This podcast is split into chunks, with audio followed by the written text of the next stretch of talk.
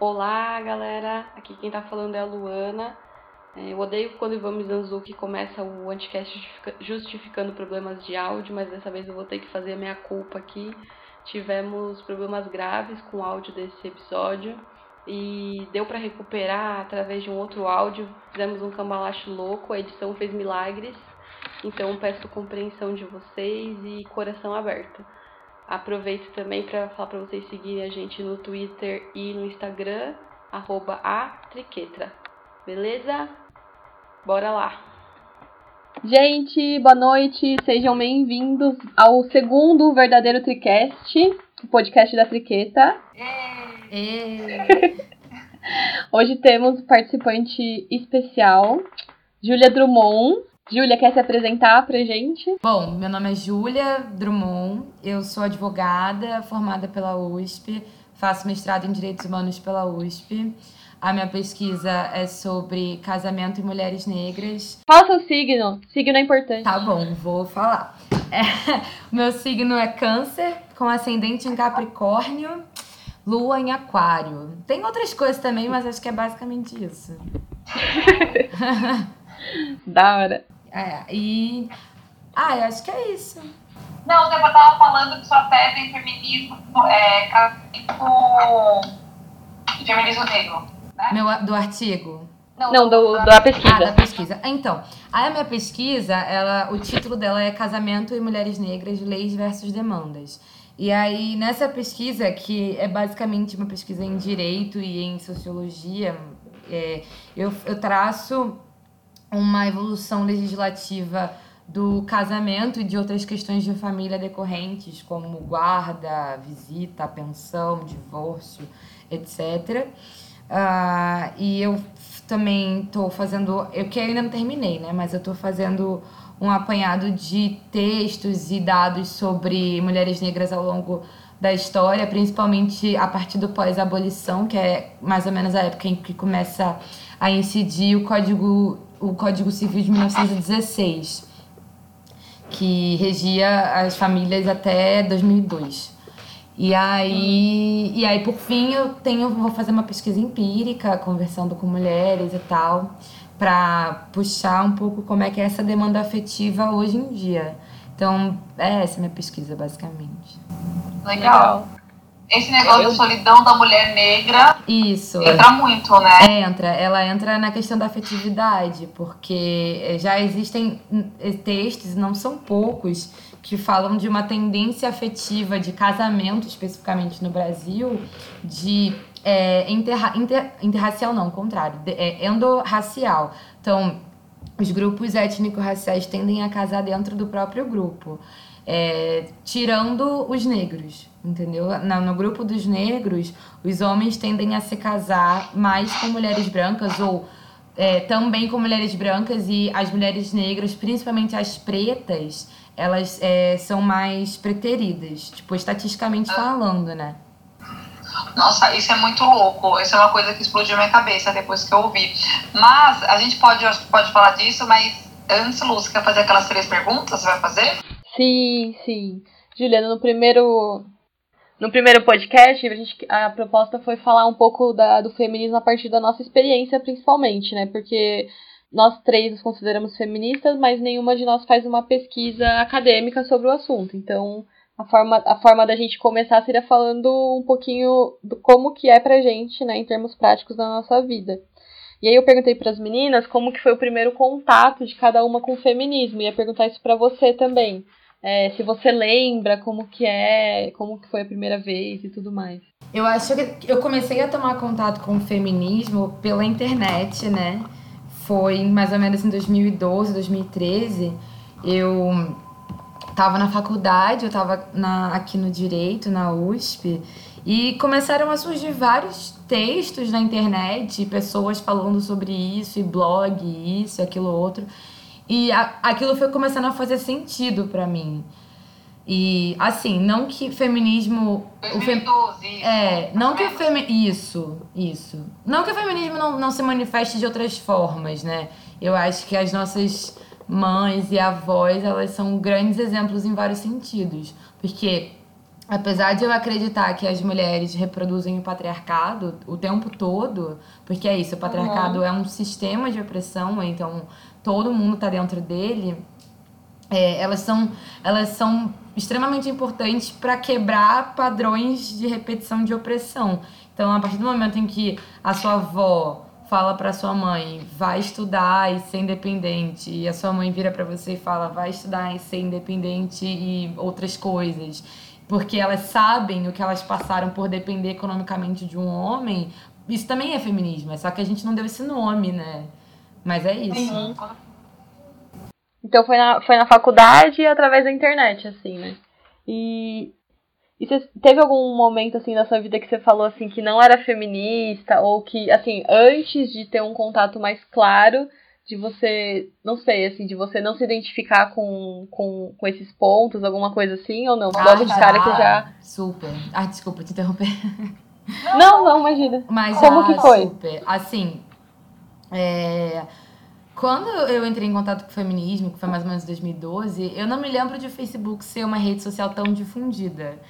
E eu nem lembro direito como é que funcionava o Orkut, mas o Orkut não era nesse nível de vício do, do Facebook, né? Então a gente não tinha tanto essa discussão online. O que tinha era no dia a dia, e eu ouvia falar muito mal do feminismo. Para, para mim, eu lembro que estava na escola, devia ter uns 17 anos, o que eu tinha ouvido falar de feminismo era umas meninas que tinham queimado sutiã na década de 70 e que, sei lá, queriam. Nem lembro o que eu achava do feminismo direito, mas eu sei, eu lembro que eu associava uma coisa muito ruim por causa principalmente da reação da, da reação dos homens.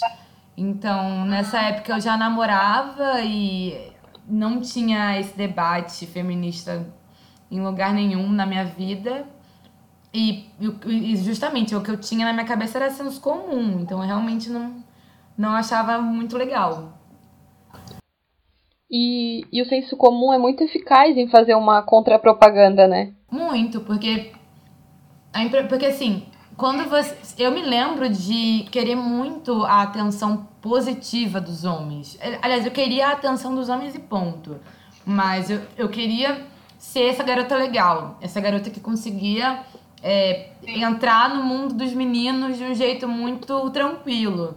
Então, se eu me afirmasse feminista, quando, onde que eu ia entrar? E eu não sabia nem porquê, sabe? Eu sabia, eu, eu, eu consigo me lembrar de vários momentos da minha vida antes em que eu senti que as coisas estavam erradas, mas eu não sabia explicar porquê.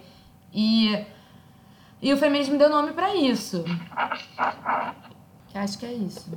Nossa, Júlia, isso que você falou, que você falou eu, eu, é muito louco, né? Essa afirmação que a gente busca pro, pros homens e pela amizade, não é necessariamente você quer, tipo, a, é, que os homens te aceitem porque você quer pegar Sim, né? justamente. Você quer ser aceita no grupo, no grupo do Bolinha, meu, olha como eu sou legal, até tenho amigos homens, né? Sim. Isso é muito, muito louco. E é tipo, é um, é um negócio do tipo, olha como eu sou legal, os homens gostam de mim, eles me chamam, eles me tratam como um deles.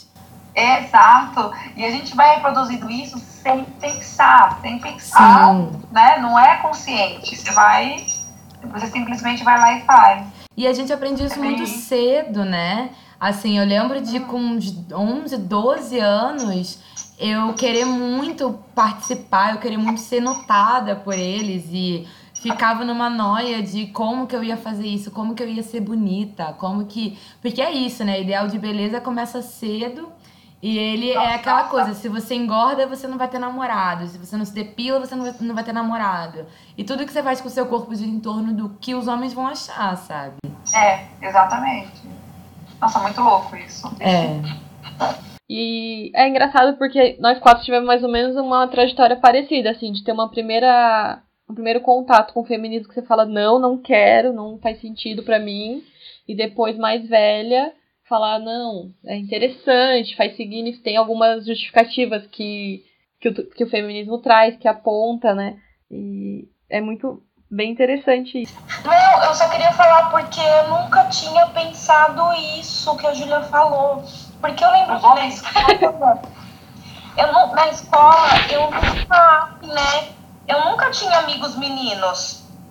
Ah. E as todas tinham muitos amigos, assim, tipo, elas viviam no rodinho de meninos. E eu ficava assim, nossa, tipo, qual é o meu problema, né? Assim, por que, que eu, ninguém quer ser. Por que, que nenhum menino quer ser meu amigo? Ah. E eu não ia me, me aproximar, assim, isso. Assim, eu fui ter amigo homem, é. Na vida adulta já, assim, né? Eu não sei, assim, que se faz. É, se é exatamente essa ligação, mas eu lembro que eu nunca tive amigos homens, sabe? Porque eu também era. Eu também era. Mas assim, né? Isso que a Júlia falou, né? O ideal de beleza, né? Eu não era menina bonitinha, né? Da uhum. escola. Uhum. Pelo contrário, menina bem zoada, né? Aquela, o negócio do cabelo crespo, né? Pois é. Uhum. A minha história da escola era esse. E assim, eu, na verdade, eu tinha muita raiva, ódio dos meninos, porque eles me.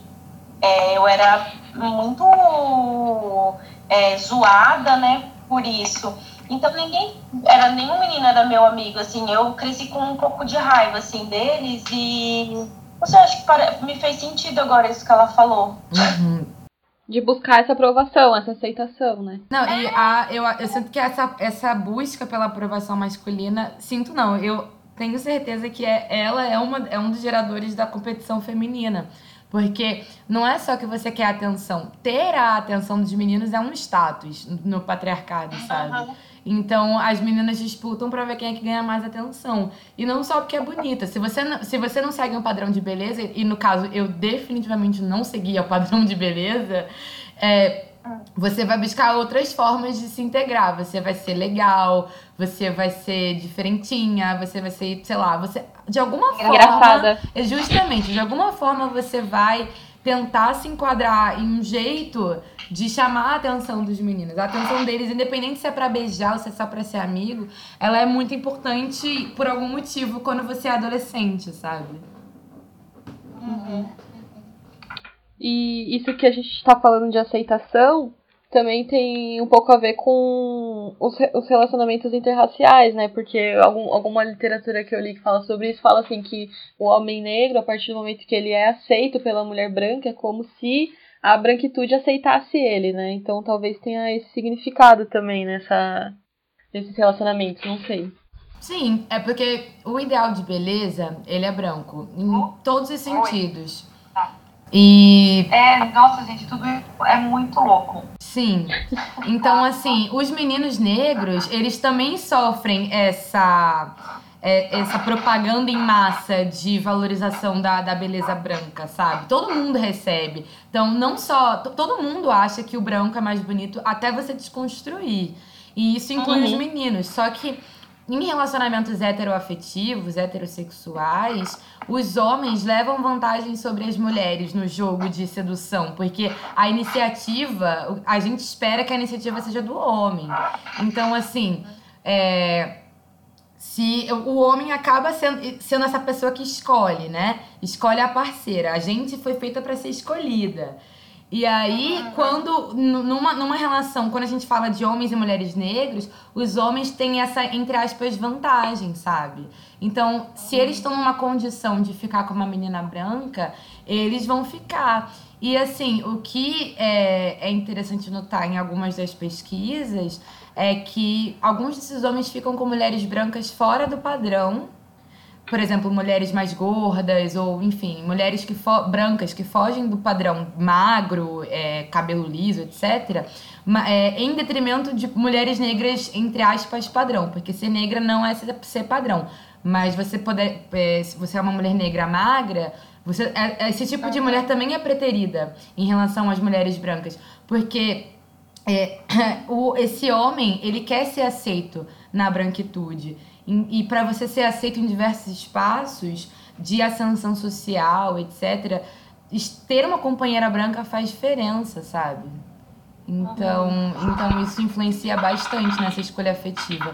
Mas isso não acontece só na classe média ou com homens negros em ascensão social.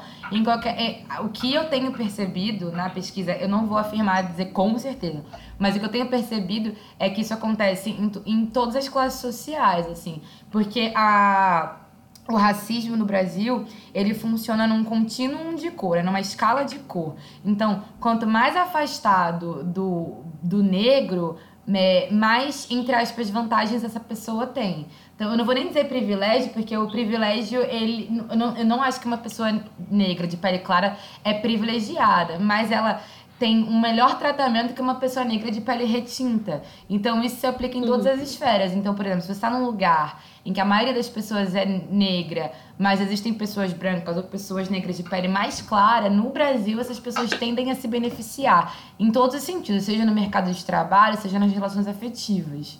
Sim, sim. E só para não fugir do roteiro, eu vou fazer a próxima pergunta, mas eu não tenho umas coisinhas pra gente falar depois também. É, qual foi a coisa mais feminista que você já fez? Se teve algum momento que você falou assim, ah, eu só fiz isso porque o feminismo me emancipou, me empoderou, não sei. Nossa!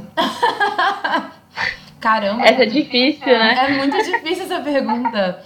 Porque.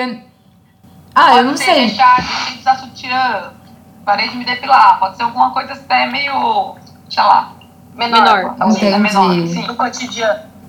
Ai, Ai, nossa, gente, que difícil. Assim, eu acho que uma das coisas que o feminismo me ajudou individualmente foi a me aceitar, em, em vários sentidos, assim. É, o feminismo me faz. Porque o feminismo, quando você estuda ele, você começa a entender o funcionamento de várias coisas ao seu redor e em você mesma, sabe? Então, por exemplo, uhum. há um tempo atrás, é, muito pela questão do racismo também, há alguns anos eu era extremamente neurótica com a minha aparência.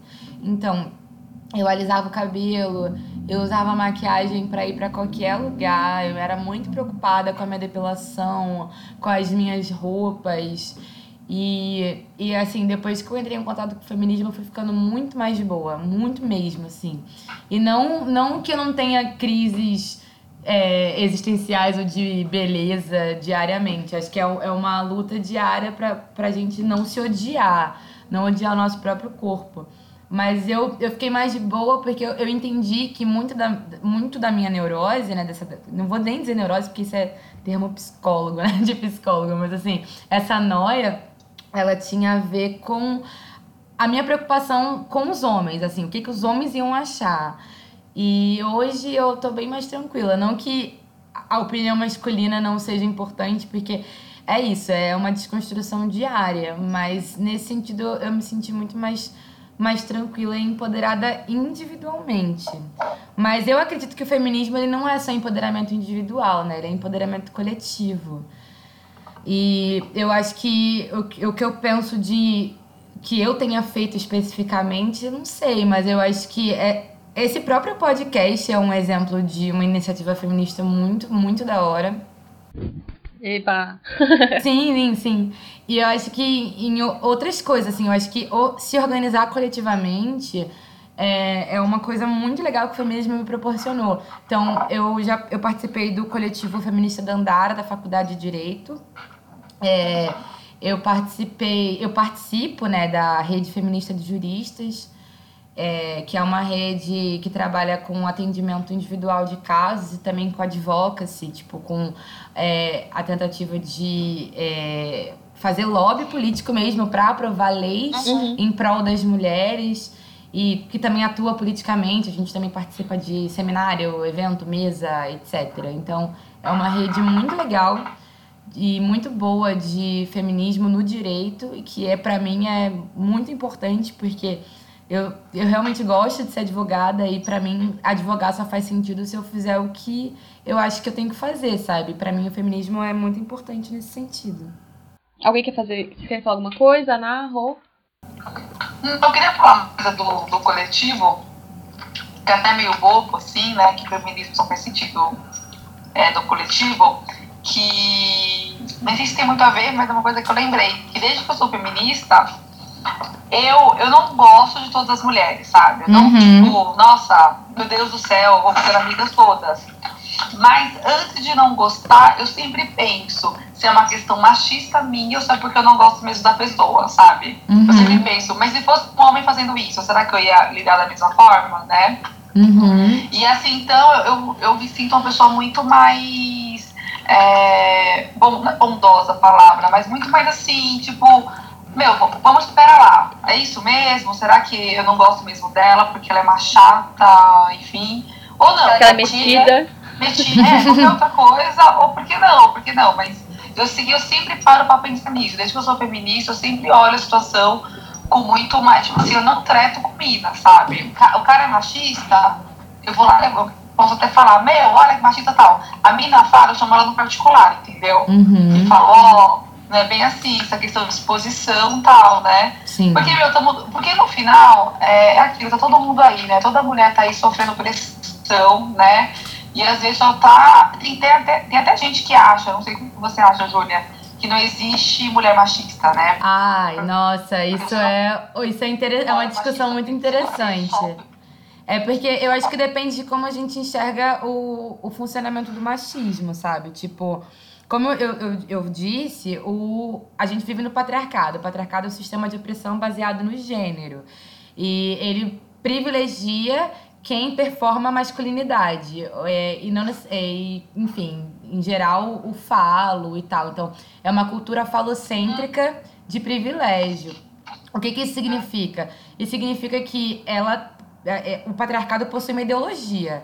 E ideologia é reproduzida o tempo todo. A gente reproduz quando a gente é, vai almoçar, quando a gente vai trabalhar, é, quando a gente pega o metrô, a maneira como a gente senta no metrô, a maneira como a gente olha para uma mulher sem sutiã na rua, a maneira como a gente até demanda a atenção dos meninos na adolescência, tudo isso é o patriarcado. E as mulheres reproduzem o patriarcado o tempo todo. É, as, vamos colocar, por exemplo, mãe, mães de meninos que ensinam os meninos a serem macho e que socializam os meninos para não chorar, por exemplo. Isso é uma reprodução muito clara do patriarcado. Mas isso significa, mas isso significa que ela se beneficia disso? Não. Dizer que uma mulher é machista, eu acho que é complicado, mas a gente não pode se iludir de achar que as mulheres não reproduzem o patriarcado. A gente faz isso o tempo todo, até quando a gente é feminista. Não, não o tempo todo, o tempo todo está se beneficiando, o tempo todo, é muito louco. Aham. Uhum. Legal. Sexistas bobas, né? Tipo, ai, usando rosa tal, né? É. é coisas maiores, mas realmente isso não pode cair nessa cilada, de já, ah, não, sou feminista, tô pronta. Não, queridinha, né? não mesmo. Não, eu queria fazer uma pergunta pra vocês, é o seguinte, né? É, de nós quatro aqui, não, a gente não ouvia falar de feminismo desde criança, foi uma coisa que a gente ouve, ouve sei lá, de uns tempos pra cá, né? Uhum. Vocês acham que isso é uma bolha que a gente tá vivendo, tipo, uma bolha feminista, tipo, que a gente convive com pessoas aqui no Uruguai paulistano, né? Todo mundo fala disso e tal, e quem a gente convive tem, ou é um assunto que realmente está chegando, lá, nos rincões do Brasil, sabe? Tipo, vocês entendem, entendem o que eu quero dizer? Entendi. Tipo, é uma entendi. coisa muito. Se é uma pauta gourmet ou se a galera tá realmente falando sobre isso, né? É, olha, eu acho, vou ser sincera, acho que assim, existem feminismos e feminismos. Eu acho que tem o feminismo que a gente discute na internet e que e na academia principalmente. E eu acho que tem o feminismo que está se espalhando. Assim, tem tem uma galera que está alcançando a televisão e está alcançando meios de comunicação de massa, vamos colocar assim, colocando esse assunto na pauta do dia. E isso causa muito burburinho, né? É, agora, se tá chegando do jeito que chega para quem é acadêmica, para quem tá nessa bolha do Facebook, provavelmente não. Mas esse feminismo na internet, ele tem causado mudanças, sim. Porque eu vou, eu vou falar para vocês da minha experiência no dia 8 de março. Teve o evento da, do Instituto Avon, e nesse evento foi discutido uh, como é que funciona o enfrentamento da violência contra a mulher nas redes sociais, porque o Instituto Avon tem tentado financiar iniciativas de combate à violência contra a mulher e tal. E aí, é, o pessoal do Instituto levou uma pesquisa que falava sobre. traçava o perfil das pessoas que discutiam a violência na internet. Então, só para você, vocês terem uma ideia, a maioria da. A, tipo, 95% do burburinho do feminismo, né? Da, do assédio, né? Especificamente. Tava em 95% das pessoas, 2% eram ativistas e 3% eram as vítimas. E aí, a maioria das pessoas que discutiam, que estavam nesse perfil das discussões gerais, eram mulheres, 84% mulheres, 73% entre 18 e 34 anos, 66% brancas e 67% das classes B e C. Então, alcançou uma galera das classes B e C. Ainda não é o ideal, porque ainda falta, faltam as classes D e E, mas rolou essa discussão, inclusive, na classe C. As ativistas são a maioria mulheres, entre 18 e 34 anos, também brancas e das classes C e D. E a maioria das vítimas, aliás, 100% das vítimas nesse, nessas discussões de assédio eram mulheres entre 25 e 44 anos, 80% eram negras e a maioria também das classes C e D. Então, quer dizer, é, quem faz a ponte entre as vítimas e as discussões gerais são as ativistas. Então, isso está acontecendo na internet atualmente. Essa pesquisa ela trouxe, deu um panorama de, geral de que a, a discussão está chegando, as mulheres estão buscando a internet para procurar ajuda, seja em grupos de Facebook, em, em perfis, em páginas, etc. E aí, por sua vez, essa pesquisa também puxou os dados dos haters. E aí descobriram que 96% dos haters são homens, 79% são brancos, 86% têm entre 18 e 34 anos e 53% são das classes A e B. Então, basicamente, são homens brancos, jovens das classes A e B, que são os haters na internet que ficam causando com posts de assédio, sabe? Não é surpreendente. Só, só pra você falar que é heterossexual. Eu... então, esse dado não entrou. Mas, gente, se vocês quiserem encontrar essa pesquisa, ela tá no site do Instituto Avon. Vocês procuram lá, A Voz das Redes. Se eu não me engano, é isso. E aí lá no site tem a pesquisa completa. É que eu recebi o folder com os principais dados e eu deixei na parede do meu quarto, que é pra eu não esquecer. Entendeu? Mas é incrível essa pesquisa. Então, quer dizer, depois que eu assisti é, é, os da, o vídeo sobre os dados da pesquisa, eu pensei, de certa forma, a gente está atingindo as mulheres por meio da internet. É porque eu ainda não tenho dimensão do quanto. Porque aqui eu, eu não sei qual é o universo total de mulheres que foram abarcadas, mas ainda assim existe um número significativo de mulheres que são atingidas pela discussão na internet. Então a gente está causando burburinho, bem para bem ou para mal a gente está causando, sabe? Não, porque a é, do feminismo e a questão da luta de classes. É, eu acho que um não está separado do outro, assim, né? Eu acho que a gente que, que isso caminha muito junto, a luta de classes e, e, o, e o feminismo, porque é, é, eu fico pensando assim que, tipo, essa questão da desigualdade social é muito, assim, crucial, assim, muito básica e é, como que a gente vai falar para aquela mulher que está assim numa condição de vulnerabilidade social assim extrema para ela brigar pelos direitos dela, para ela é, ser uma feminista, para empoderar sua filha, sabe? Eu fico um pouco Uhum. angustiada com isso. Eu queria assim, saber o que, que você acha um pouco dessas duas questões, assim, a, a luta de classes e o feminismo. E aí, dentro disso, acho que a questão racial não, não tá separada. Quer dizer, não acho não, não está separada. Ela Uhum. tem uma marca bem é, forte nisso. É, assim, é, são lutas que andam de mãos dadas, a questão do machismo, do racismo e a luta de classes. Eu acredito em política pública, Rô. Eu acho assim que, por exemplo, a Lei Maria da Penha, ela é uma lei de política pública. Ela não é só uma lei penal, ela é uma lei que, que cria as varas da violência contra a mulher, que é, determina é, o ensino obrigatório sobre questões de gênero e enfrentamento à violência contra a mulher nas escolas. Então, assim, a gente precisa é, levar o, o feminismo para todas as mulheres através de política pública e exigindo que, do Estado que isso seja feito. E também de outras formas, né? Também no, no boca a boca, mas o feminismo é uma luta coletiva, sabe? Então, só para vocês terem uma ideia, existe uma pesquisa, eu não vou conseguir dizer a fonte agora porque eu não me lembro, mas eu posso mandar para vocês depois. Tem uma pesquisa que fala que a Lei Maria da Penha é de conhecimento de 90% da população brasileira. Então, assim, é uma lei que apesar de de ter resultados complicados ao longo dos últimos, dos últimos anos, ela fez 10 anos em 2016, e o número de feminicídio contra mulheres negras aumentou em 54%, o que pode ter a ver também com o maior a maior apuração dos dados. Porque antes as mulheres sequer denunciavam, né? Então, assim, a gente tem esse, Uhum. essa, essa questão da apuração dos dados. Mas, de qualquer forma, é uma lei extremamente conhecida. E quando você observa a discussão das mulheres na internet, por exemplo, em comentários de portais de notícias, que não necessariamente vão ser mulheres acadêmicas ou mulheres de esquerda, etc., você vê que as mulheres têm conhecimento da lei de alguma forma. Pode ser que ainda não, se, não é nem de longe o ideal, principalmente porque faltam, falta aparato nas, nas delegacias, falta preparo aos delegados e às delegadas, falta preparo ao, judici ao judiciário também e ao Ministério Público. E, e aos homens, né? Porque a gente também precisa lidar com esses homens. E tudo isso, eu, na minha opinião, vem por meio de política pública.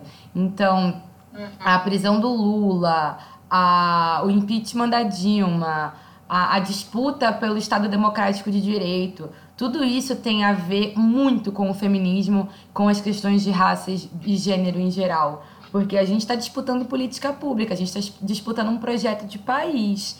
E, e, por isso que eu acho que quando a gente fala em feminismo, luta de classes e raça, a gente está falando necessariamente de política e de política pública. Só vou responder um pouquinho sobre o que você falou, sobre se a gente vive numa bolha ou não. É, eu acho que a gente vive numa bolha, que a gente consome muito conteúdo feminista e de alta qualidade, e a gente é, tá dentro desse meio onde ser feminista é meio que quase uma obrigação, né? Tem, tem uma. Uma. Não uma obrigação, mas é um preço, parte de um pressuposto que a mulher seja feminista, né? Nas nossas rodas. Só que isso vai resvalando em outras, outras classes e outras pessoas. E uma coisa que eu acho que foi muito marcante para mim foi uma vez na novela que. Faz um tempo já até nem lembro que novela que era, que um cara falou assim, é, ele tinha se separado da mulher e a mulher tava com outro. Aí ele foi e cobrou ela, falou assim, como assim, você tá com outro, não sei o quê. E ela respondeu assim, eu não sou sua propriedade, na novela da Globo. tipo, na novela é, das nove, assim, né? E ele falou, ah, beleza, desculpa, foi mal, e foi embora. Aí eu achei genial, assim, eu fiquei tipo, obrigada, sabe, Globo, por estar tá fazendo isso, assim, porque eu sei que todo mundo vê a novela da Globo e que essa ideia foi incutida de alguma forma nas pessoas, então. A novela é nova, velha? Não, é super antiga. Eu, foi antes de eu trabalhar na Deloitte, faz uns 5 anos. E a gente precisa, eu acho que a gente precisa disputar bastante a televisão também. Não só pelo alcance que ela tem, mas é porque às vezes a gente tem a ilusão de que a pauta está avançando, mas a pauta está sempre em disputa. Porque eu assisti uma aula na pós de uma matéria chamada Etnomediologia da Comunicação. Se eu não me engano, era esse o nome. E o professor exibiu um episódio de uma novela do ano de 1990 com a Glória Pires. Qual que era o nome da novela, gente? Eu não lembro qual era o nome da novela. Talvez. Era... Mas eu não tenho certeza. Ela, ela era gêmea? Não é essa, não. Não. É. Ai, gente, eu vou. Eu também preciso olhar o, no, o nome dessa novela, agora eu não lembro. Mas é uma novela que discutiu o aborto. Gente, a, a personagem da Glória Pires. Calma, será que era. Não, não era Glória Pires, gente. Desculpa, eu tô confundindo. Eu sempre confundo ela com a Regina Duarte. Era a Regina Duarte. É, a barriga de aluguel, dela... não. Oi? Não era barriga de aluguel? Ai, talvez. Talvez Não, seja é barriga de aluguel. É, é de 1990. Enfim, ela, ela fica grávida e ela quer abortar. E aí ela se depara com toda a, a, a questão moral, burocrática e legal do aborto. E ela fala abertamente que é um absurdo no Brasil o aborto ser criminalizado. E isso em 1990. Se você coloca em 2018 uma novela, uma personagem falando que o aborto deveria ser legalizado, a internet Nossa quebra. senhora. Quebra. Nossa, não, nossa senhora, não, não, não estou preparada para isso, Então, assim, as narrativas elas estão sempre em disputa, gente. A gente tá sempre aí, na luta. Mas, Julia, mas sabe o que é louco? É, eu acho que isso vai um pouco de encontro. É que quando eu descobri o feminismo, eu não sabia nenhum conceito de minoria, né? Que você vai Uhum. aprendendo tudo, né? Uhum. E aí, quando eu descobri, eu falei, meu Deus, que lindo! Vamos todos, mulheres, né, negros, homossexuais, deficientes, vamos todos se amar e vi- viver nossa, ia acabar com tudo isso que tá aí, né? e aí, depois eu descobri que não, né? Que na verdade todo mundo se odeia, né? É uma briga, é uma loucura. E, e, é um pouco assim que você acha assim, nossa, sei lá, é, temos a Maju Coutinho na, no Jornal Nacional, logo logo ela vai estar na bancada, né? Ela tá na Mulher do Tempo, logo logo ela na bancada. Então, já ganhamos essa. Não, não ganhamos essa. A gente tem que ficar o tempo todo, porque nosso, nenhum direito está garantido, né? Uhum. E nenhum espaço está garantido. Então a gente tem, que sim se, ocupa, se apropriar da televisão, do rádio, uhum. da internet, sim. de tudo. Porque sim. assim, se apropriar de podcast e assim, se apropriar fora e ficar o tempo todo querendo, porque nada tá garantido, nada, nada, nada, assim, né? No Sim. final, todo mundo odeia a gente, querem tirar tudo da gente. Então, por isso que eu falo que a gente precisa de política pública para, por exemplo, fazer uma reforma da maneira como é distribuído, são distribuídos os as concessões de rádio e TV no Brasil, porque a gente vive um verdadeiro monopólio da comunicação, quer dizer, um oligopólio. Cinco famílias dominam a comunicação no Brasil e elas decidem o que vai ser veiculado ou não para uma população que é 80% informada pela televisão, sabe? Exato, exato. Esses são dados, se eu não me engano, de uns 10, 15 anos atrás, que diziam que 80% da população se informava pela TV. Então, assim, se a TV é, é, dominada por cinco famílias, obviamente que além da nossa bolha na internet, que a gente está tentando quebrar, a gente precisa de política pública. Sim, sim. A gente podia ter um, um rádio já, a gente. Já tem um podcast, já é meio caminho andado. É, ó, tá vendo? só falta a concessão. então, só continuando aqui na nossa programação, é, a gente vai falar um pouquinho sobre o que a Júlia pesquisa a Júlia compartilhou com a gente um artigo é, antes da gente gravar que chama Feminismo Negro sobre uma perspectiva neoestruturalista, que foi publicada numa revista que eu achei o nome maravilhoso, que é Direitos Humanos das Mulheres, do, do direito da USP do, de Ribeirão Preto. E assim, a Rô falou um pouquinho no começo, mas estava meio truncado. Rô, não sei se, você, se a gente pode repetir mais ou menos o que, o que foi falado do artigo. A gente vai compartilhar o link também no, no nas informações para quem quiser ler também. É, o que, eu, o que eu gostei muito foi a parte que fala do embranquecimento forçado, porque até foi um ponto que, que, eu, que eu falei na. Foi falado na minha aula da pós, na semana passada, que alguém citou. Foi, bem, foi exatamente o mesmo caso que você fala, que alguém citou assim, ah, precisou se trazer é, europeus para o Brasil porque os escravos não, não tinham conhecimento suficiente para trabalhar. E quanto isso é uma mentira, né?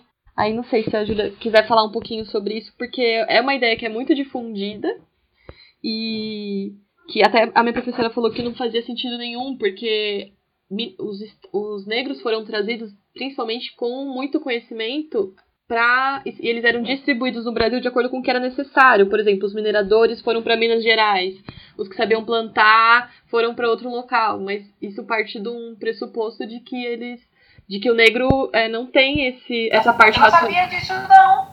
Eu não sabia também, fiquei, descobri na semana passada, achei muito bom. Eles, eles né, quando você vai visitar lá as minas, o, o, o, o, o guia fala, né, que os que os ouro, eles são da costa do Marfim, né? Porque era uma, é uma região da África que é, eles já trabalhavam com isso, então eles tinham muito conhecimento, assim, muita base para poder fazer isso. Então, tipo, não foram escravos aleatórios, né? Era tudo assim muito é, arquitetado, né? Tudo muito pensado.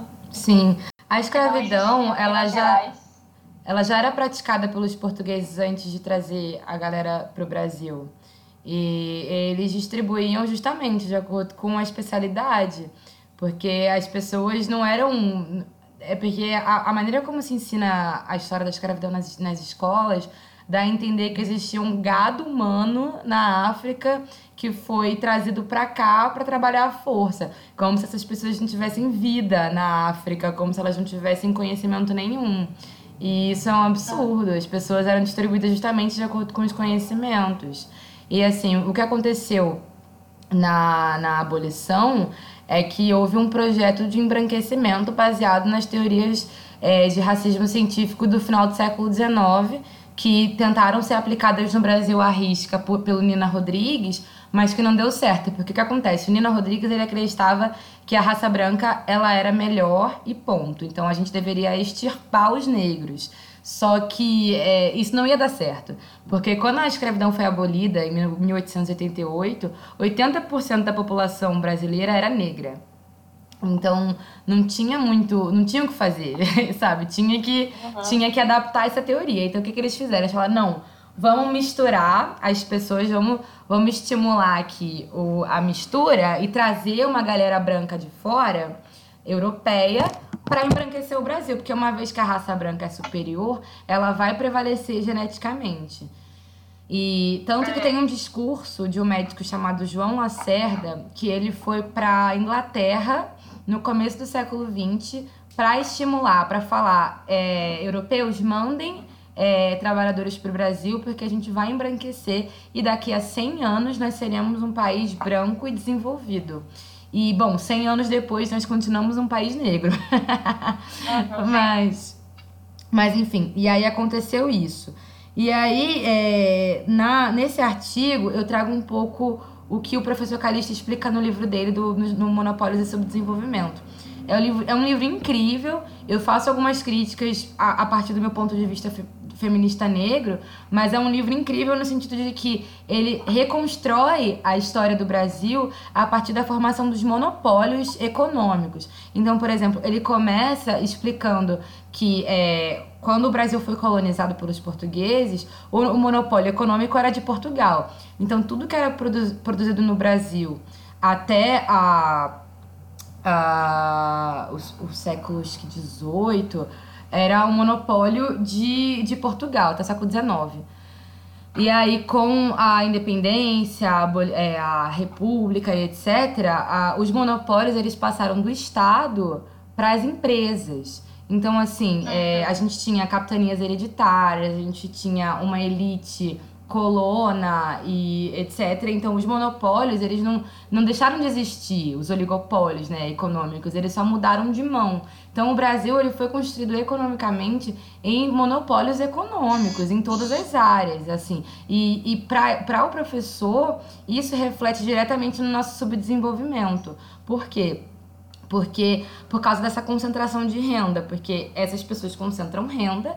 Só para encurtar, é, eu, eu pego esse primeiro texto do professor Calixto e eu faço uma crítica a, a esse momento em que ele chega na, na industrialização do Brasil, porque já é de conhecimento na sociologia brasileira de que a, a mão de obra escrava ela foi largada ao léu, assim, tipo, a, o projeto de embranquecimento, a imigração europeia, ela faz parte de um projeto, fez parte de um projeto de embranquecimento. Então não é como se as pessoas negras, libertas, não soubessem trabalhar, elas sabiam. Inclusive, elas mereciam ter sido indenizadas pela escravidão, porque assim, claro. elas foram Gente, é o mínimo. Era né? o mínimo. E tanto que assim, o, os senhores de escravo, eles estavam muito putos com a abolição e eles queriam eles serem indenizados, sabe? Porque eles iam perder a mão de obra, porque comprar escravo era caríssimo, ainda mais na, na época da abolição, porque a, o tráfico foi proibido em 1850. Então, na segunda metade do século XIX, os escravos se tornaram caríssimos, sabe? Então, para eles era tipo, ai, a gente quer ser indenizado, porque a gente vai perder mão de obra. Isso é um completo absurdo. Se a gente parar para pensar em termos de direitos humanos, as pessoas libertas deveriam ter sido indenizadas. E não, elas não, não só. Gente, é, é um absurdo, não é isso? Elas não só não foram indenizadas, não receberam um pedaço de terra, como elas não receberam qualquer tipo de de inserção no mercado de trabalho pós-industrialização. Ele beneficiou a inserção dos italianos. Os alemães imigrantes ganharam terra no sul do país, o que é um completo absurdo se a gente parar para pensar na história da escravidão brasileira e também na, na, no massacre indígena, né? Porque os indígenas também não ficam atrás dos negros em termos de opressão no, pelo Estado brasileiro. E, uhum. e, e, aconteceu todo, todo esse, esse cenário econômico com a população negra. E aí eu explico isso no artigo para chegar no ponto do, do, do, que são as demandas do feminismo negro hoje, porque isso influenciou na, na maneira como as mulheres negras vivem hoje. porque as mulheres negras ainda são a base da sociedade no Brasil, estatisticamente falando, são as que menos recebem no mercado de trabalho, mesmo com a mesma qualificação da, de pessoas brancas ou mesmo dos homens negros.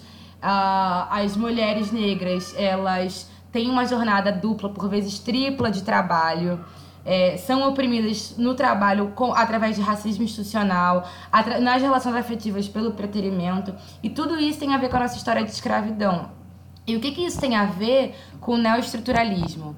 É, o professor explica que essa, essas leis é, elas reproduzem as estruturas de poder econômico e social e propõem dispositivos declaratórios, que não seriam novas leis, mas sim formas de declarar os reais interesses da aplicação daquela norma.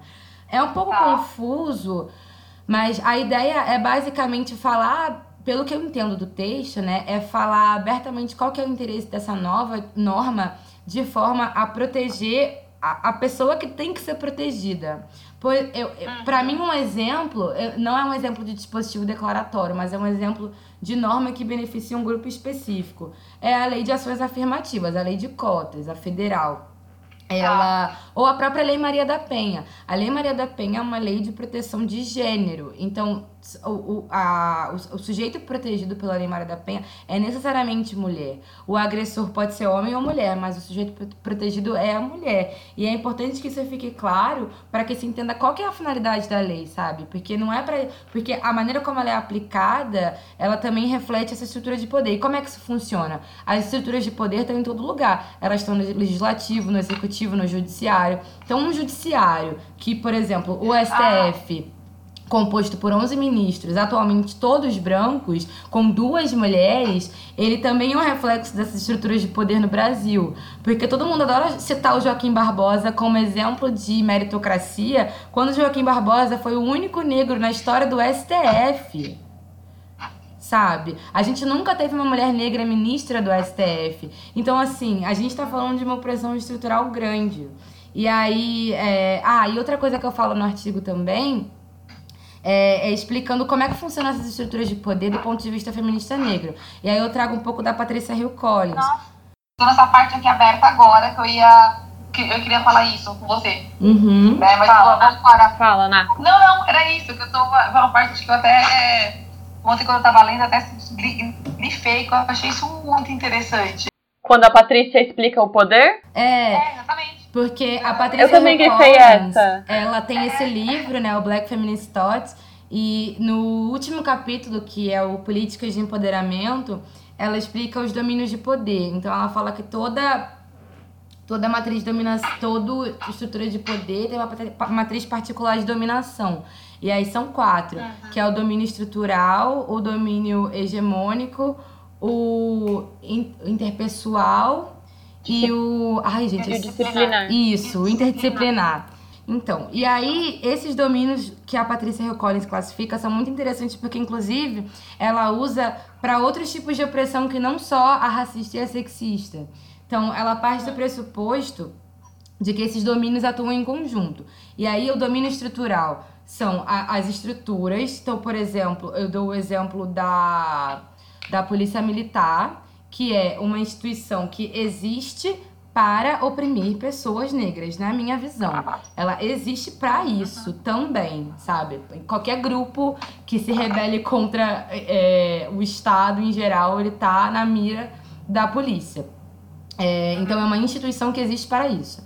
O domínio disciplinar são as regras da, da, das instituições. Então, não necessariamente uma instituição ela vai dizer não aceitamos pessoas negras mas ela vai fazer um, um, uma empresa, vai fazer um anúncio, um anúncio de emprego pedindo boa aparência. O que, que, é isso? Isso é uma regra implícita de afastamento de pessoas negras, assim como a FUVEST, o vestibular, que também afasta pessoas negras sem dizer no edital que pessoas negras não podem concorrer. Mas no, no, no momento em que você tem uma realidade brasileira em que a maior parte das pessoas negras não tem condição de acessar o ensino privado e as que acessam o ensino público também são desestimuladas a entrar na universidade por serem negras, um vestibular que custa 160 reais, que pede conhecimentos técnicos científicos absurdos que só uma escola particular seria capaz de dar no, no atual molde, ela exclui pessoas negras. E ela exclui pessoas negras através das suas regras sem falar abertamente sobre isso.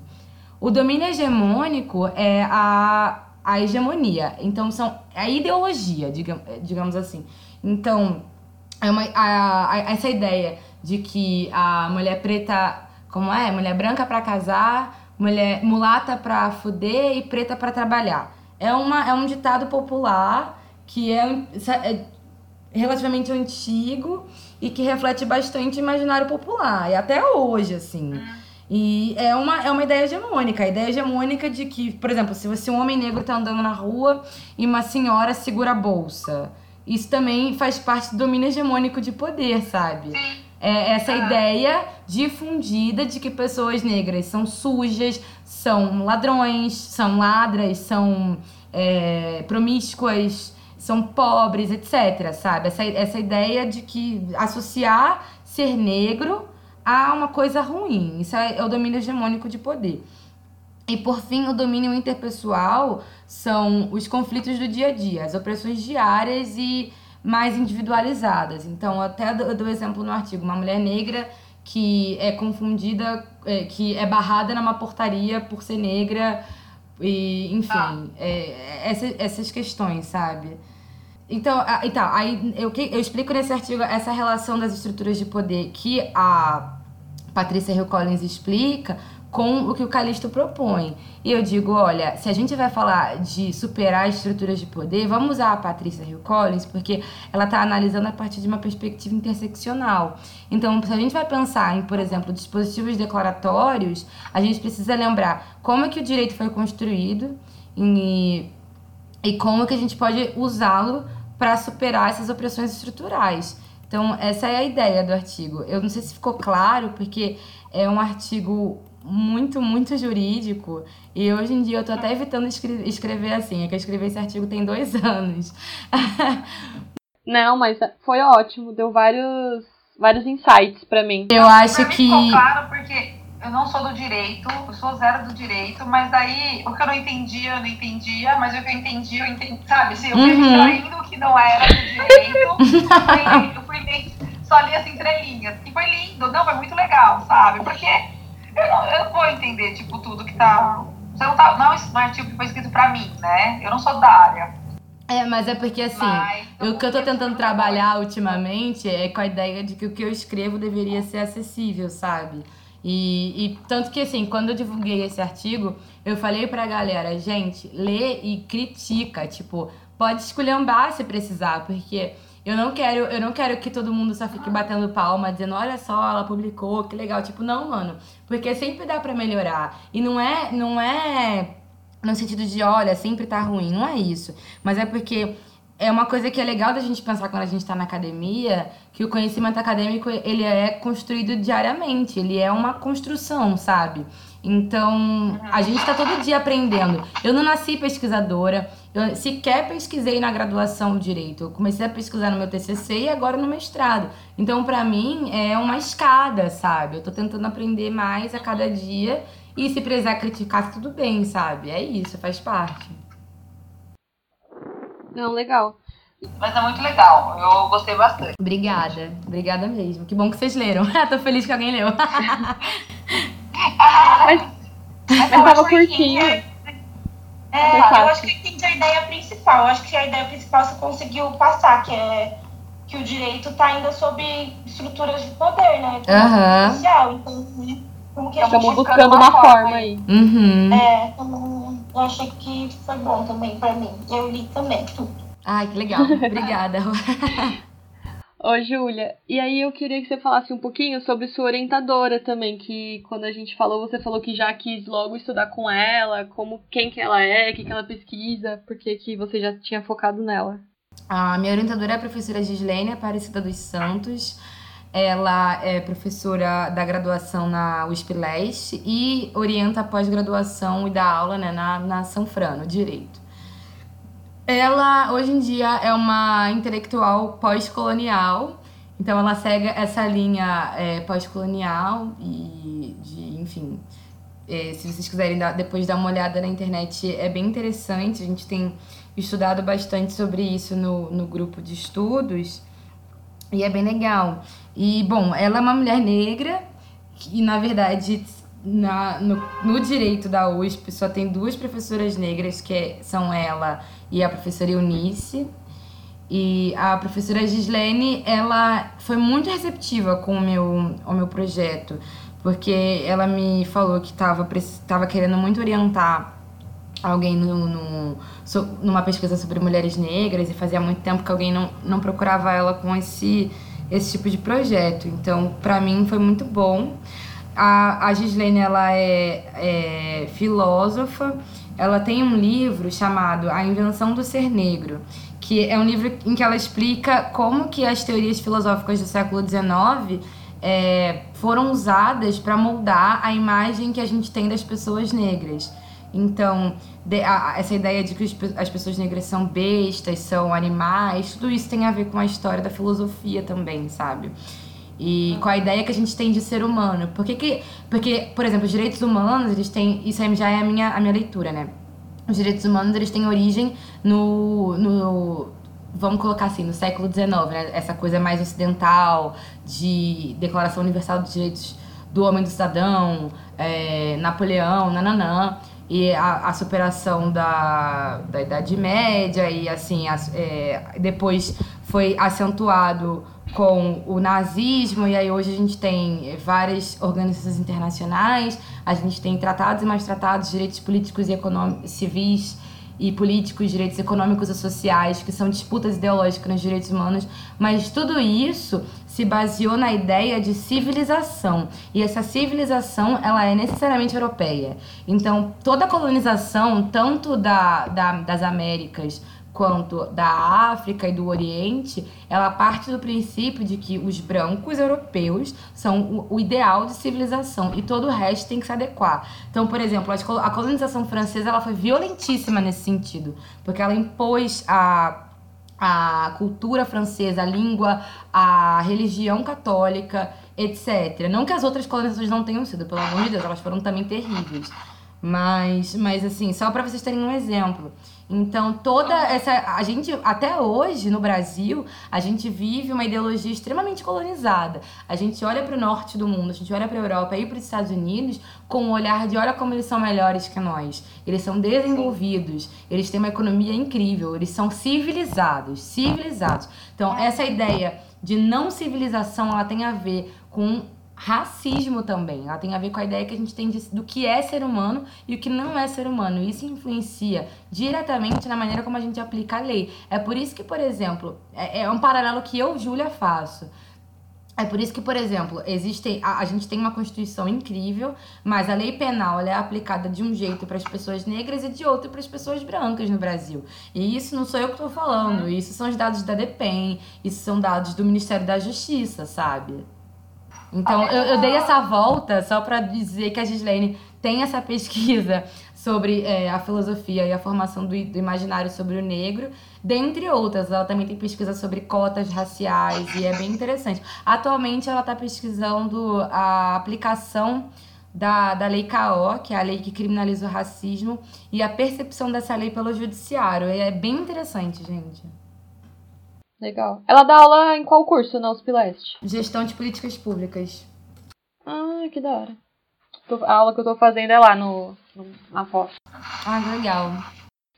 Então, e aí trazendo, trazendo um dado que eu tinha printado essa semana, é que atualmente de cada 100 pessoas negras assassinadas no, assassinadas no Brasil, 71 são... De cada... Ó, ó o ato falho. Atualmente, de cada 100 pessoas assassinadas no Brasil, 71 são negras e 64% dos presos são negros, né? Então. Não é aleatório. Não, e 40% dos presos no Brasil são provisórios. Nossa, muito. A maioria tem um nível de escolaridade baixíssimo e é extremamente jovem. Então, é o encarceramento da juventude negra necessariamente, sabe?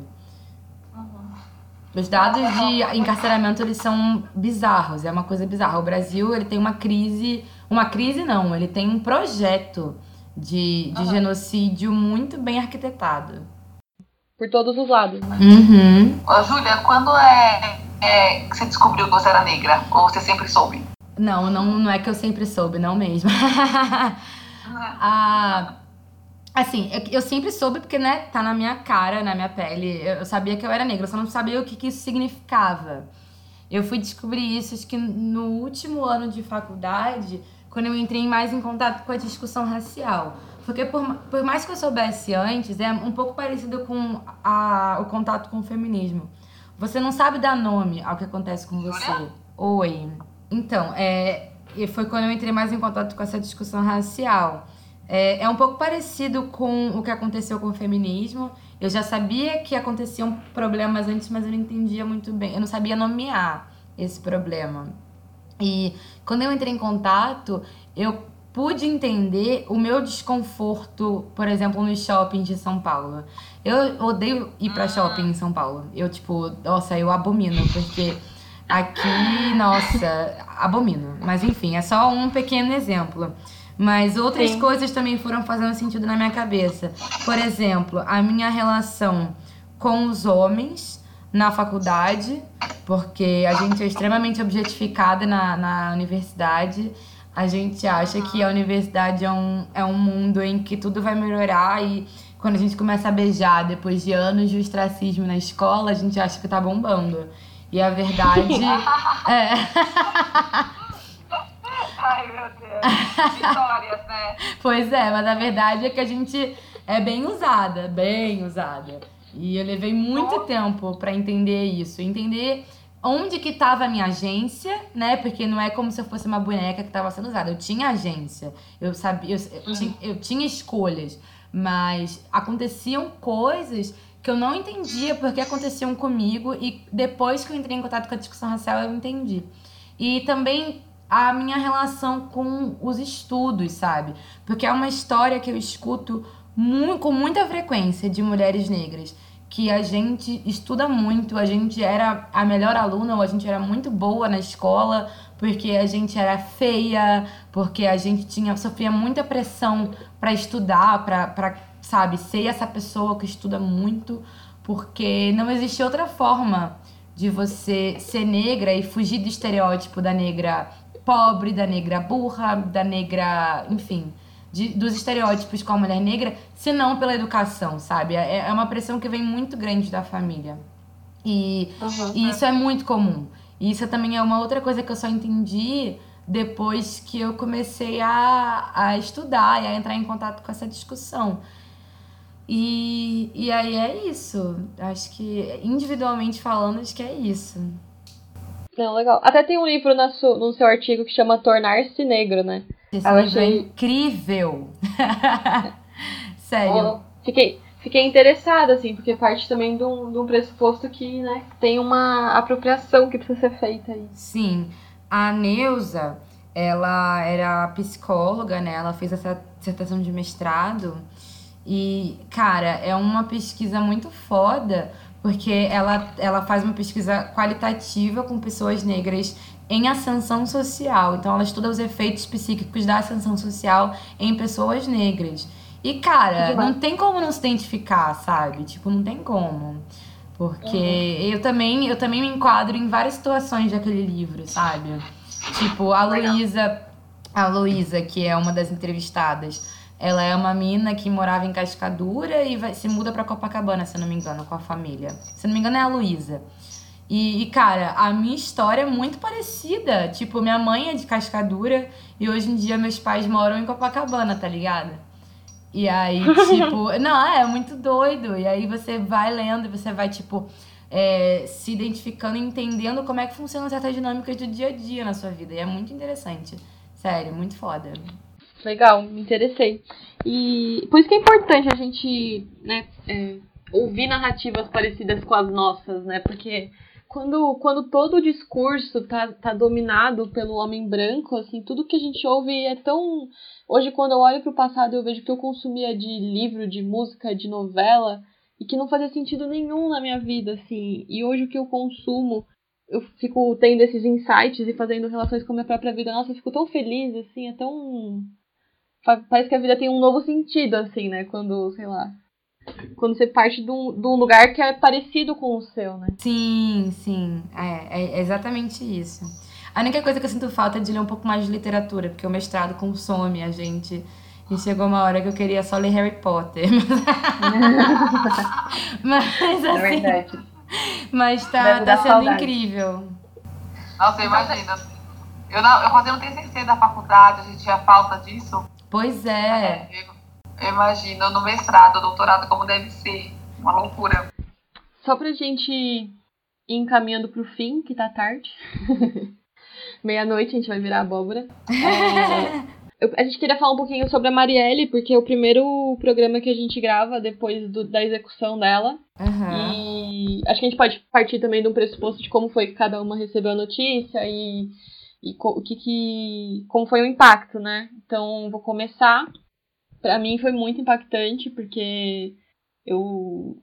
Que, é, foi muito simbólico, né? Muito sintomático do, do momento, assim, né? Você e uma execução, né? Você assassinar uma mulher assim de uma maneira que não foi nem disfarçada, assim, não, nem disfarçaram de assalto ou de qualquer coisa. Foi, foi um recado que foi dado.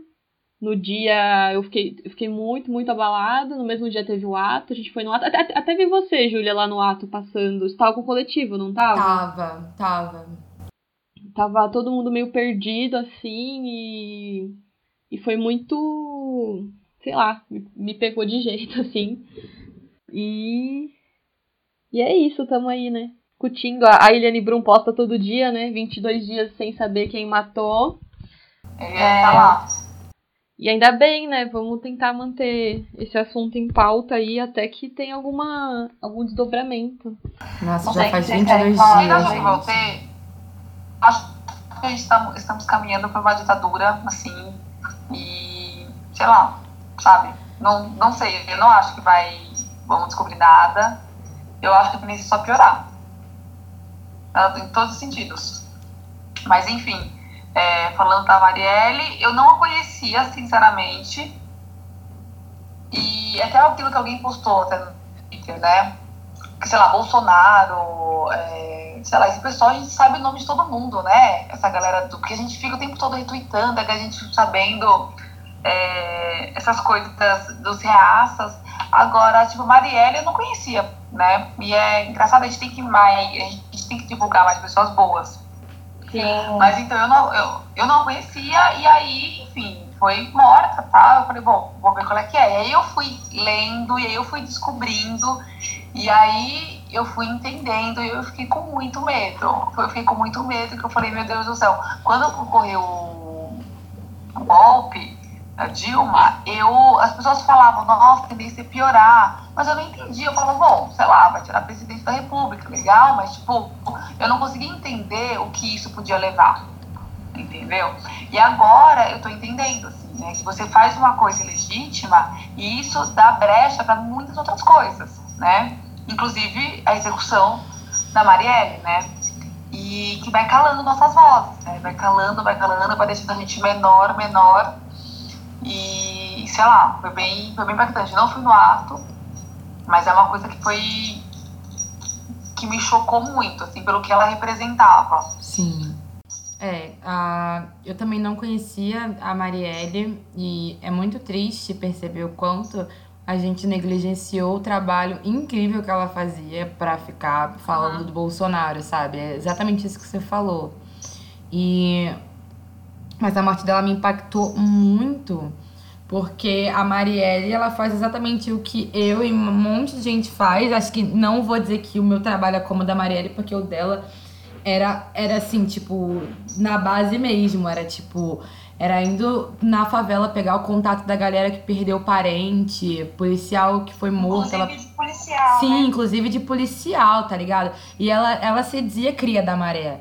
Então, assim. Hum ela tinha uma, uma ligação direta com a comunidade e ela fez um, ela tipo levou esse trabalho que ela já tinha político pra, pra Câmara, sabe? E ela tava, uhum. ela tava trampando muito. A mina, tipo, ela era vereadora há o quê? Dois anos. Ela já tinha proposto vários projetos de lei. Ela tava. Não, ela tava no, no trabalho ali pesado. E de combate ao genocídio negro, assim, tipo, de compromisso, sabe? E ela uhum. foi morta. Ela simplesmente foi morta, sabe? Tipo, não teve ameaça, não teve cartinha. Foi, foi um recado muito claro pra gente de que a gente tá com a nossa voz comprometida, sabe? E não só pra gente, eu acho que a Marielle, ela era uma mina. Mano, a, o, o que é muito. É muito triste em tantos sentidos a morte da Marielle, porque a Marielle, ela era essa mulher que veio da maré, negra, que fez faculdade, que fez mestrado, que, tipo, ela seguiu toda a cartilha da meritocracia e ela foi morta, cara. Tipo, simples assim. É. E... Não adianta, né? É uma questão assim, não adianta, né? Você pode fazer tudo direitinho, sei lá, do jeito que, que manda, e mesmo assim você não tá salva. Mas assim, eu não acho que a gente tenha que. Eu acho assim que a morte da Marielle tem relação com a fragilidade democrática que a gente vive? Tem. Mas eu, eu acho que é importante a gente lembrar que preto tá morrendo no Brasil todo dia há muito tempo. Então, assim, é, isso não é uma.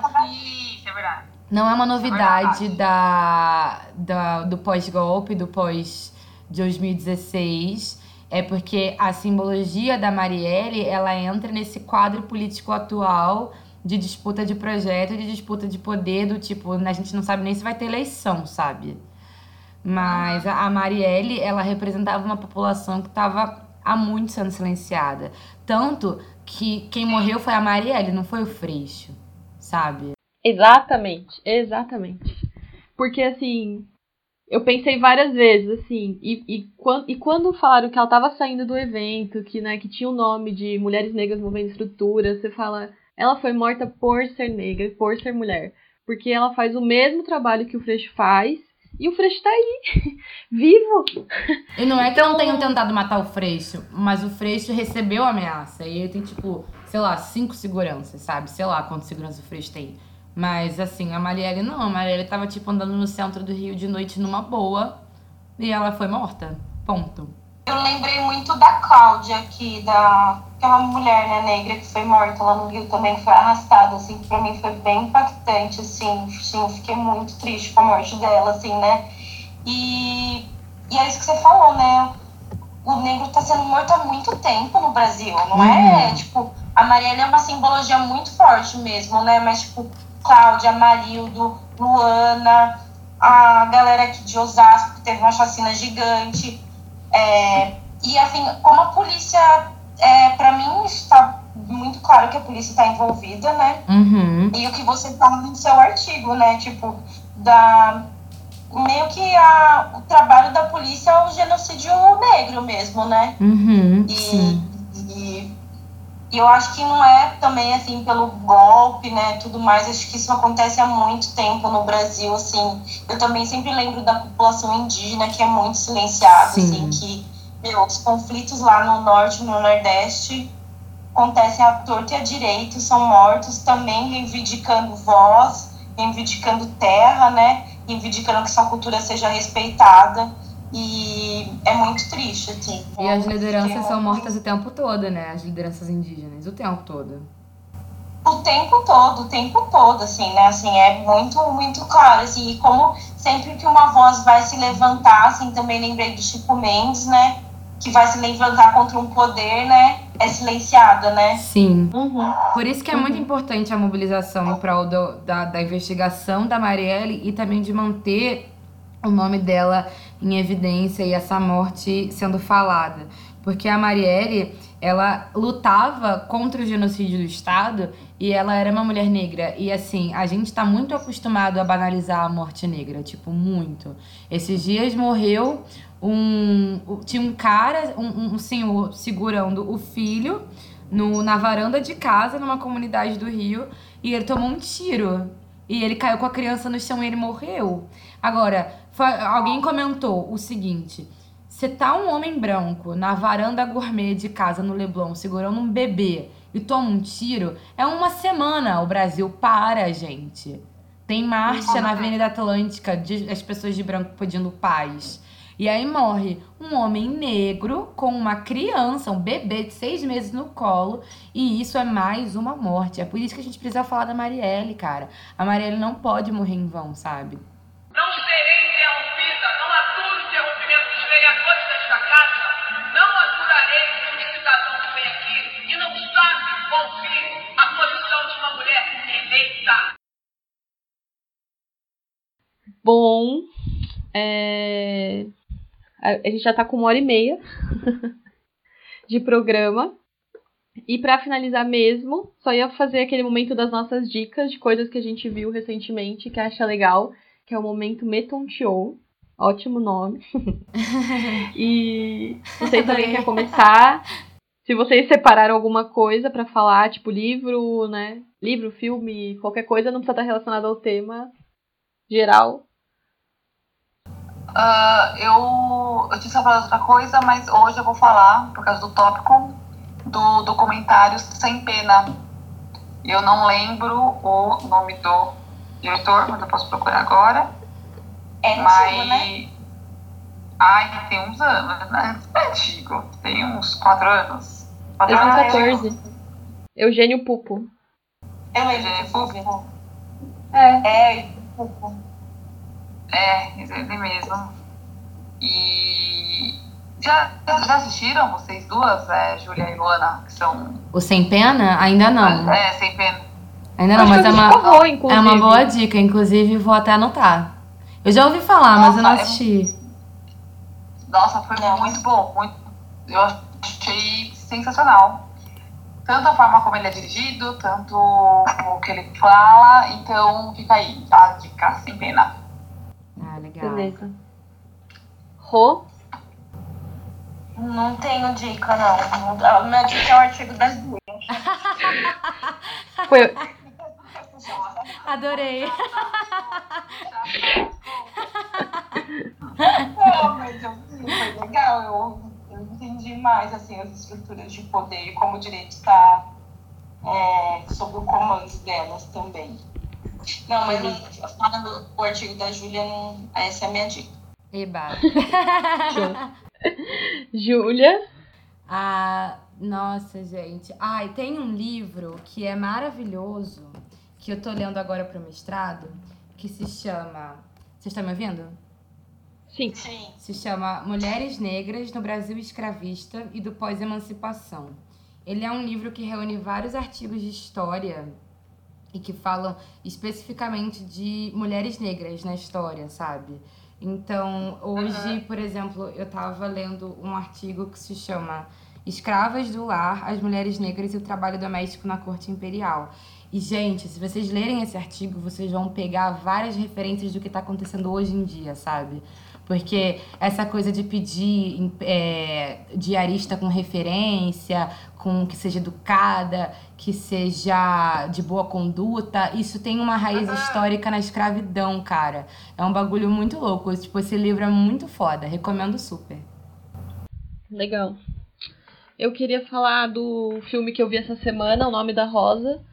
Nada, não tem a ver com o tema, nem um pouco, mas eu fiquei muito impactada porque passa em 1300 e é, fala um pouco sobre Inquisição e e fala bastante sobre Inquisição e eles queimam uma mulher no filme e ai, droga, dei spoiler. Mas, OK. o filme é super antigo. Mas eu achei maravilhoso, assim, porque é muito louco estudar história que você fala assim, cara, as coisas eram muito diferentes em algum momento, assim. É, o cristianismo dominava tudo e o obscurantismo, Idade Média, as bibliotecas eram fechadas, os livros eram super inacessíveis, então é muito interessante pensar o que a gente tem hoje como um privilégio também, assim, a gente ter acesso a livros, sabe? Tanto livro, tanta coisa, assim, foi um avanço na humanidade de fato. Estou, fiquei, fiquei muito feliz de ter visto ele. Super antigo o filme, mas um clássico. E, meu, filme maravilhoso, assim, por si só, tirando a história, fotografia, roteiro, tudo é muito bom, assim. Sério? Que Sério. legal, cara. Assim, eu não consigo entender. Eu não sou muito de ver filme da Marvel e DC e tal, mas, tipo, é um filmaço, assim, sabe? Tipo, quem gosta de filmaço, veja esse filme. Tem uma. uma... Tem no Netflix. E Em Nome da Rosa? O Nome da Rosa. O Nome da Rosa. É do Humberto Eco. E o livro, né? Ah, tá. o filme, não sei de quem, quem é o diretor. E também queria recomendar o clipe, aí já falando um pouco, né, do tema de mulheres negras, o clipe da Isa com Rincon Sapiência, que chama Ginga. Ah, não sei é se incrível. vocês viram. Eu amo. Nossa, ma- maravilhoso, porque a Isa também, tipo, veio assim, a Isa é, tipo, meio que o orgulho, assim, da, da nossa geração, não sei. Pô, meu, chegando, né? Puta que pariu. Ela chega assim, tipo, que voz, que pessoa forte, que linda, que corpo, que tudo, assim. Que tudo, e essa mina, incrível. A Isa é demais. E eu gosto muito do Rincon Sapiência também, adorei a participação dele. E o clipe, e assim, a música é muito boa, porque tem vários elementos de capoeira, e você é muito louco perceber como a Isa traz assim, assim, esses elementos negros pra dentro do pop, e faz uma música super comercial, mas com raízes, né? E, e o clipe é muito bom. O clipe é maravilhoso também, pra ver, pra ver em HD e 4K. E é isso, né, meninas? Algum recado final? Estamos como. Passamos do primeiro episódio de uma hora pra um de uma hora e quarenta. Ter, vai ser cortada, várias coisas, né? O próximo vai ter três horas. Não, sim, lógico.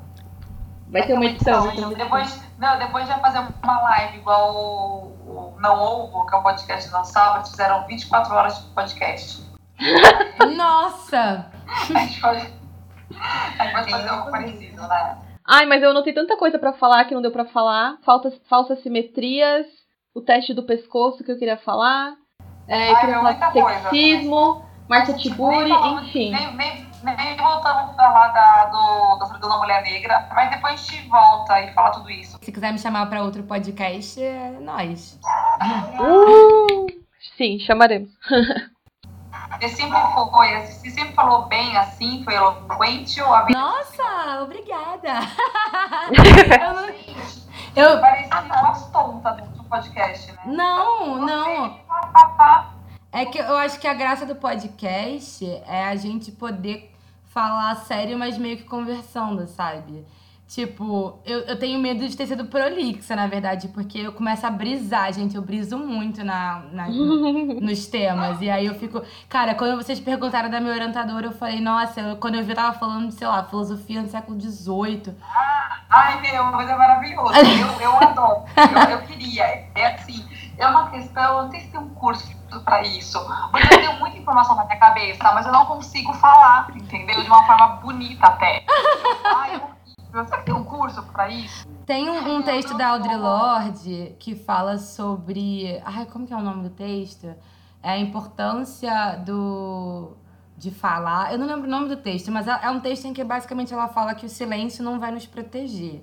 E que a gente há muito tempo é silenciada e que a gente precisa falar. A gente só aprende a falar falando, gente. Então, assim, eu, eu sinceramente acho que todas vocês falaram muito bem. Vocês têm completa noção do que vocês estão falando aqui. Todas nós temos e tá tudo bem, sabe? Não, Júlia, mas eu quero dizer o seguinte. É, é, é- eu acho que é a forma como fala. Eu, eu não sei, quando você começou a citar aqueles números, por exemplo, você tava copiando Eu- não, eu tava olhando, gente, eu não decorei. Ah, tá. Eu tava olhando. Na hora eu fiquei meio chocada. Falei, meu Deus, que, menina, que mulher. Não, não, eu tava olhando. Eu tô com o papel aqui, tenho uma cola. Ah, então tá roubando. Tá roubando. Ela falava isso, depois ela fica assim, ela manda uma mensagem assim, nossa, minha voz é muito sexy. Nossa, como eu sou eloquente falando. Nossa, como eu sou Ela tá dando uma depois, ela fica toda atrás. Confete. Gente, vambora. Boa noite. Gente, Foi muito vamos- bom com vocês. Então, tchau geral, tchau todo mundo, tchau gente, obrigada. Tchau. Tchau. tchau, tchau, gente. Obrigada pelo convite. Obrigada.